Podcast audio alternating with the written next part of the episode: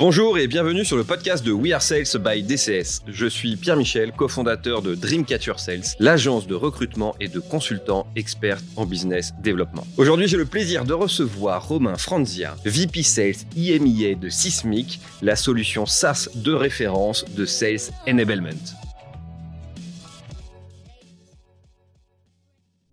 Aux thématiques sur lesquelles là on est en plein dedans, euh, crise énergétique, euh, taux de churn qui a fait euh, x5 en moyenne dans les, dans les boîtes tech, euh, crise des liquidités, une levée de fonds sur deux est en train de planter en ce moment.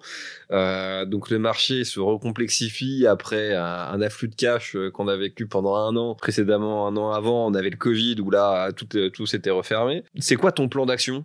Pour aller conquérir le marché IMIA c'est quoi ta strat? Comment tu visualises le marché? Comment tu vas t'y confronter? Comment tu te dis on va quand même euh, surcartonner nos objectifs? Alors, on va commencer par les basiques. Euh, en temps de récession, ça je l'ai vécu plusieurs fois déjà. Euh, on va pas se voiler la face. Le plus facile, c'est d'aller voir ses clients existants. Alors, faut avoir des clients. Il faut hmm. aller voir ses clients existants. Non seulement les rassurer, les sécuriser, mais aussi essayer d'aller chercher du revenu additionnel.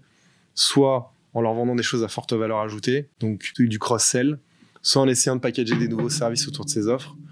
Euh, parce que c'est en période de crise, euh, c'est un, peu le c'est un peu ce qu'il y a de plus facile. Ouais. Euh, maintenant, encore faut-il avoir des clients. En l'occurrence, on n'en a pas encore énormément dans la région. Donc c'est c'est pas non plus la réponse à tout, mais il faut déjà couvrir ça. Pour pour et je suis vraiment, vraiment sincère là-dessus. Pour éviter les churns, parce que la pire erreur à faire, c'est de se dire je vais je vais me détourner de mes clients, je vais même en étant commerciaux, je vais laisser euh, mon customer success gérer, tout est sous mmh. contrôle. Pas du tout. C'est là où il faut être présent, c'est là où il faut être un partenaire, et c'est là où on a en général des, bonnes surprises. Déjà, éviter que les clients se disent bon bah là, euh, je vais couper parce que je, dois faire des cuts, je dois économiser, donc euh, je vais commencer par eux. Déjà pour ne pas être dans cette situation, et ensuite encore une fois, comme je disais, pour arriver à sécuriser un minimum de revenus additionnels qui demande pas autant d'efforts que d'aller chercher des nouveaux clients. Donc ça, c'est le basique de chez Basique. Le deuxième, c'est effectivement ce que je dis à mes équipes en ce moment, euh, probablement comme un disque rayé, c'est vos cycles de vente ont changé. Vous pensiez que c'était dur avant, là c'est encore plus dur. Avant, vous aviez 5, 6 personnes à aller chercher, là il y en a probablement une dizaine, voire une quinzaine. Vous pensiez que parce que vous aviez euh, un champion, un interlocuteur qui vous disait ça va le faire. Euh, j'ai mon budget qui a été approuvé. J'ai un, j'ai un compelling event qui fait que ça va se passer sur ce quarter et pas sur le prochain. Ça, il faut oublier, en fait. Ça, ça a changé. Et je pense, en parlant d'adoption du changement, c'est probablement une des choses les plus dures qu'on a fait en ce moment, c'est de devenir littéralement parano. Je, son nom m'échappe, mais la personne qui a inventé les OKR chez Intel, euh, qui était le CEO, euh, qui était d'origine hongroise, euh, avait cette quote magnifique qui disait euh, Only the paranoid survive. Hmm. Dans ces moments-là, il faut être complètement paranoïaque. Il faut voir le. Alors, c'est pas très agréable comme mindset, mais il faut voir tout ce qui peut mal se passer pour pouvoir réussir à, à faire ses chiffres. Et si on ne bascule pas dans, cette, dans ce mindset, euh, ça va être un peu compliqué. Ouais. Donc moi, c'est là, c'est ça en ce moment sur quoi je j'essaie de, de, faire pivoter un peu, de se dire ok. À un moment donné, on appelait euh, notamment ma femme et moi, euh, mais c'est ma femme qui est venue avec ce concept du du le syndrome de l'interlocuteur unique. Mm. Se dire à un moment donné, je parle à une personne dans une organisation, ça va le faire, ça va bien se passer. Aujourd'hui, c'est l'erreur à éviter. Pour toutes les directions commerciales qui nous écoutent, mais je pense que j'enfonce une porte ouverte c'est la pire erreur à faire maintenant. Penser qu'en parlant à une personne d'un cycle de vente en B2B relativement complexe, on va y arriver, c'est définitivement euh, foncer dans le mur. Et ça veut dire que non seulement il faut réévaluer sa manière dont on parle à différentes personnes dans une, société, mais il faut aller chercher ces personnes-là. Il faut aller, j'ai envie de dire, il faut être limite un petit peu, euh, pas agressif, mais extrêmement proactif sur toutes les personnes qui vont être impliquées. Et challenger les gens, euh, typiquement les champions qu'on a en face qui, qui sont vraiment porteurs du mmh. projet pour leur dire l'environnement a changé. Peut-être qu'il y a encore six mois, quand vous achetiez une plateforme SaaS, il fallait une ou deux personnes par un moment donné à son, son département achat et peut-être rapidement à son département légal. Aujourd'hui, ça a changé. Aujourd'hui, il va y avoir minimum 5, 6, 10, 15, 20 personnes qui vont vouloir avoir leur mot à dire parce qu'on est en, on est, on est en temps de, de récession.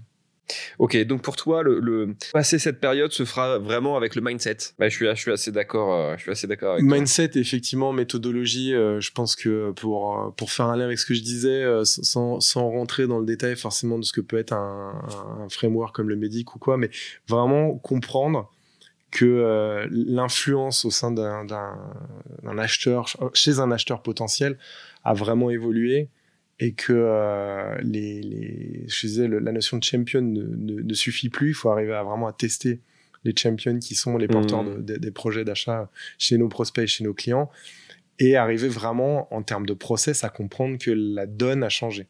C'est-à-dire que je pense que le plus dur, c'est de se dire, OK, j'ai vendu une, à une société similaire il y a six mois, euh, ça s'est bien passé, je parlais à ma persona euh, principale qui était mon acheteur typique, donc pour nous ça peut être product marketing, me disait que ça allait se passer comme ça, qu'il y avait deux, trois interlocuteurs à convaincre, et c'était, et c'était le cas. Aujourd'hui, il faut se remettre dans un mode challenger, euh, type challenger sales, de se dire, OK, la personne qui est en face de moi, elle a beau être de bonne foi, on a beau avoir construit cette confiance, on a beau être devenir des, en train de devenir des partenaires, il y a des mmh. choses potentiellement que il ou elle ignore parce que juste le contexte a changé et donc il faut que je challenge ça. Il faut que j'arrive à challenger ça. Il faut pas que je prenne ce qu'on me dise pour argent pour acquis. Et comme tu disais à un moment donné il faut passer par la fenêtre par la cheminée par euh, par le sous-sol pour arriver à recombiner une, réalité qui aujourd'hui est euh, comme on dit euh, euh, les, Américains appellent ça les happy years quand le commercial veut entendre ce qu'il veut entendre en fait, se dire oui ça va se passer, oui ça va signer tel jour. À ce moment-là, on a tendance à, baisser sa garde, à se dire c'est bon ça va le faire, je peux me concentrer sur autre chose. Non, c'est là où il faut être parano, c'est là où il faut remettre du challenge, du questionnement, etc., etc. J'ai plusieurs équipes, euh, enfin plusieurs personnes pardon dans mes équipes qui qui me redisent ça maintenant euh, avec le recul. J'avais fait à un moment donné un podcast où je disais le meilleur conseil que je peux donner aux sales en ce moment, c'est euh, tu qualifies. Une fois que tu penses que tu as qualifié, tu requalifies.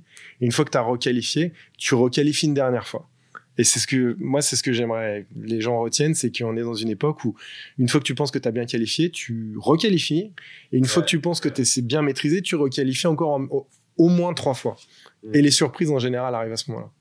Vous pouvez retrouver cet épisode en intégralité ainsi que l'ensemble de nos podcasts sur wearesales.io. Tous les 15 jours, nous partons ensemble explorer les thématiques et sujets brûlants de la vente B2B.